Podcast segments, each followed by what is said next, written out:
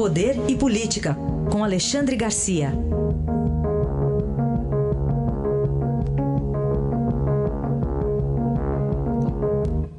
Alexandre, bom dia. Bom dia, Raíssa. Bom dia, Carolina. Bom dia. Bom, tivemos uma operação policial do Ministério Público ampla ontem em várias localidades. Começou lá no gabinete do governador do Pará. Começou lá. Eu vi hoje no jornal uma foto do gabinete muito irônica. Ele sentado à mesa dele e na frente um cartaz. Fique em casa. Quer dizer, enquanto você estiver em casa, a gente está contando dinheiro aqui na maquininha do meu, do meu secretário eh, de gabinete civil, né? Eh, hoje secretário, aliás, hoje na cadeia, né? Mas hoje secretário de, de desenvolvimento econômico. O sujeito tinha uma maquininha de dinheiro em casa, ele não dava conta. Os dedos da mão não davam conta para contar o dinheiro que recebia. Segundo o Ministério Público e a Polícia Federal, é um bilhão e duzentos milhões aí de, de, de, eh, de, eh, de dinheiro envolvido, né, com contratos feitos com organizações sociais na área da saúde, em toda parte, né? Aí em São Paulo chegou a estar, tem um vereador aí do, do PSB uh, também uh, investigado, uh, tem, tem advogada, médica na Secretaria de Saúde, tem 13 municípios aí de São Paulo que foram visitados pela polícia, uma operação de 800 policiais.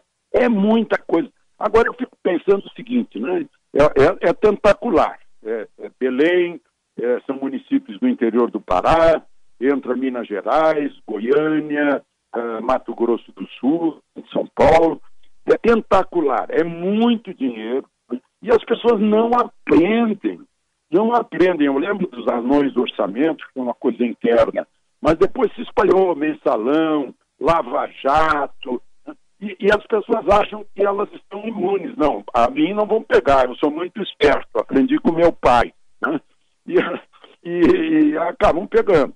Aliás, o, o governador é, do Pará, o, o, Barbalho, só não foi preso porque o ministro relator do, do Superior Tribunal de Justiça não aceitou, mas a Procuradoria e a Polícia Federal pediram a prisão dele também, né? entre 76 prisões. É, é gigantesca a, a, a mentalidade corrupta existente nesse país. É bom a gente pensar mil vezes antes de votar para tentar fazer um tipo de filtragem na hora do voto.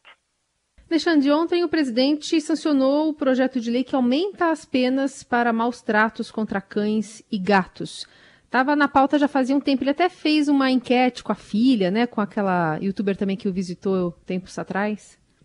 Ah, pois é, é de um, é de um deputado de Minas Gerais, é, é, deputado Jeff, algo assim, é, Fred, Fred Costa. Né? Ele foi vereador, foi deputado estadual e, e fez esse, esse projeto porque achou que estava muito pequena a pena. As pessoas estão maltratando animais. E mais, o animal é tratado como brincadeirinha. Ah, meu filho quer um, quer um, um cachorro. Mas não tem a menor noção de como conviver com um cachorro.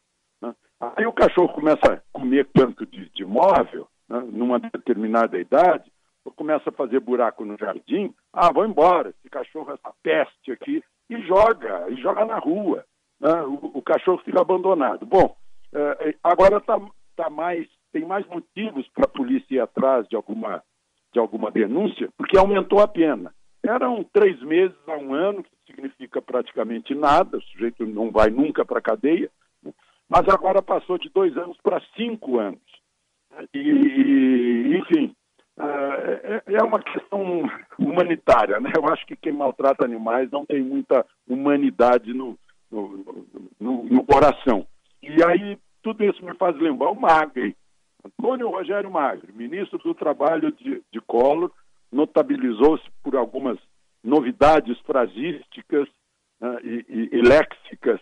E um dia ele disse: cachorro também é gente. Pois é. Foi é, cunhou o imexível também, né? Que a gente usa. Imexível, ficou, Pass... parece que está no dicionário, né? É, passamos a usar.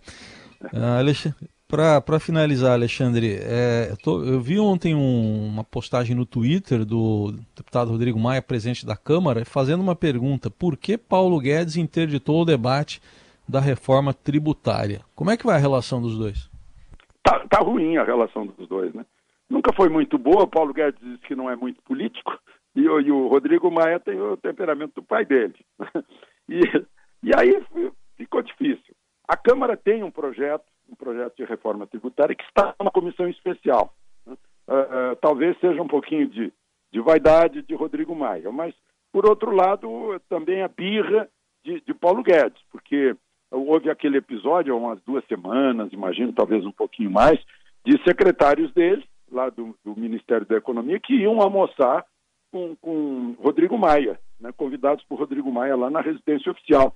E eu acho que Paulo Guedes foi o último a saber e cancelou na última hora, não, vocês não vão, né, e deixaram o Rodrigo Maia esperando. Rodrigo Maia não perdoou. Então temos aí uma fogueirinha de, de personalidades né, que estão, estão em choque e no meio de tudo isso um assunto importante como é uma reforma tributária. Este foi Alexandre Garcia que volta amanhã ao Jornal Eldorado. Obrigado, até amanhã. Até amanhã.